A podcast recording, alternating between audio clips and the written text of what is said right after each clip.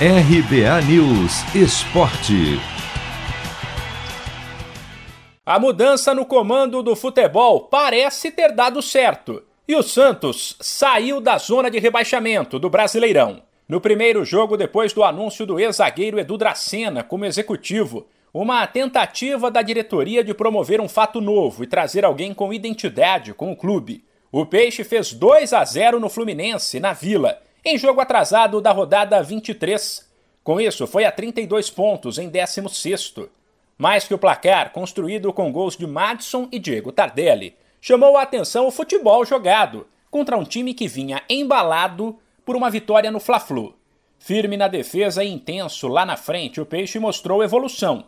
E se não foi brilhante, pelo menos fez por merecer a vitória, bastante comemorada pelo técnico Fábio Carilli. Sim, foi um jogo de entrega, um jogo de determinação. Sabemos que vai afunilando o campeonato, a importância do resultado passa a ser com mais urgência, né? jogadores dedicados demais, a gente não tem nada para falar, um grupo que trabalha, um grupo que vai para o CT e, e, procura fazer o seu melhor, e a gente espera que essa mudança é, possa começar hoje, né? que, comece, que comece hoje com esse resultado positivo né, o jogo, um jogo contra o Fluminense que veio de uma vitória num clássico contra o Flamengo.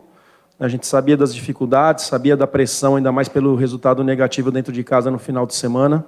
Mas muito feliz, né? parabenizando todos os atletas, toda a comissão, diretoria, para essa vitória tão importante para nós. Já o atacante Diego Tardelli, que marcou seu primeiro gol no retorno ao Santos, comemorou o momento e a vitória. Elogiou a postura da equipe e disse que aquele episódio no qual ele sofreu uma emboscada feita por torcedores revoltados ficou para trás. É um problema que ficou para trás, né? consegui superar isso daí da melhor maneira possível.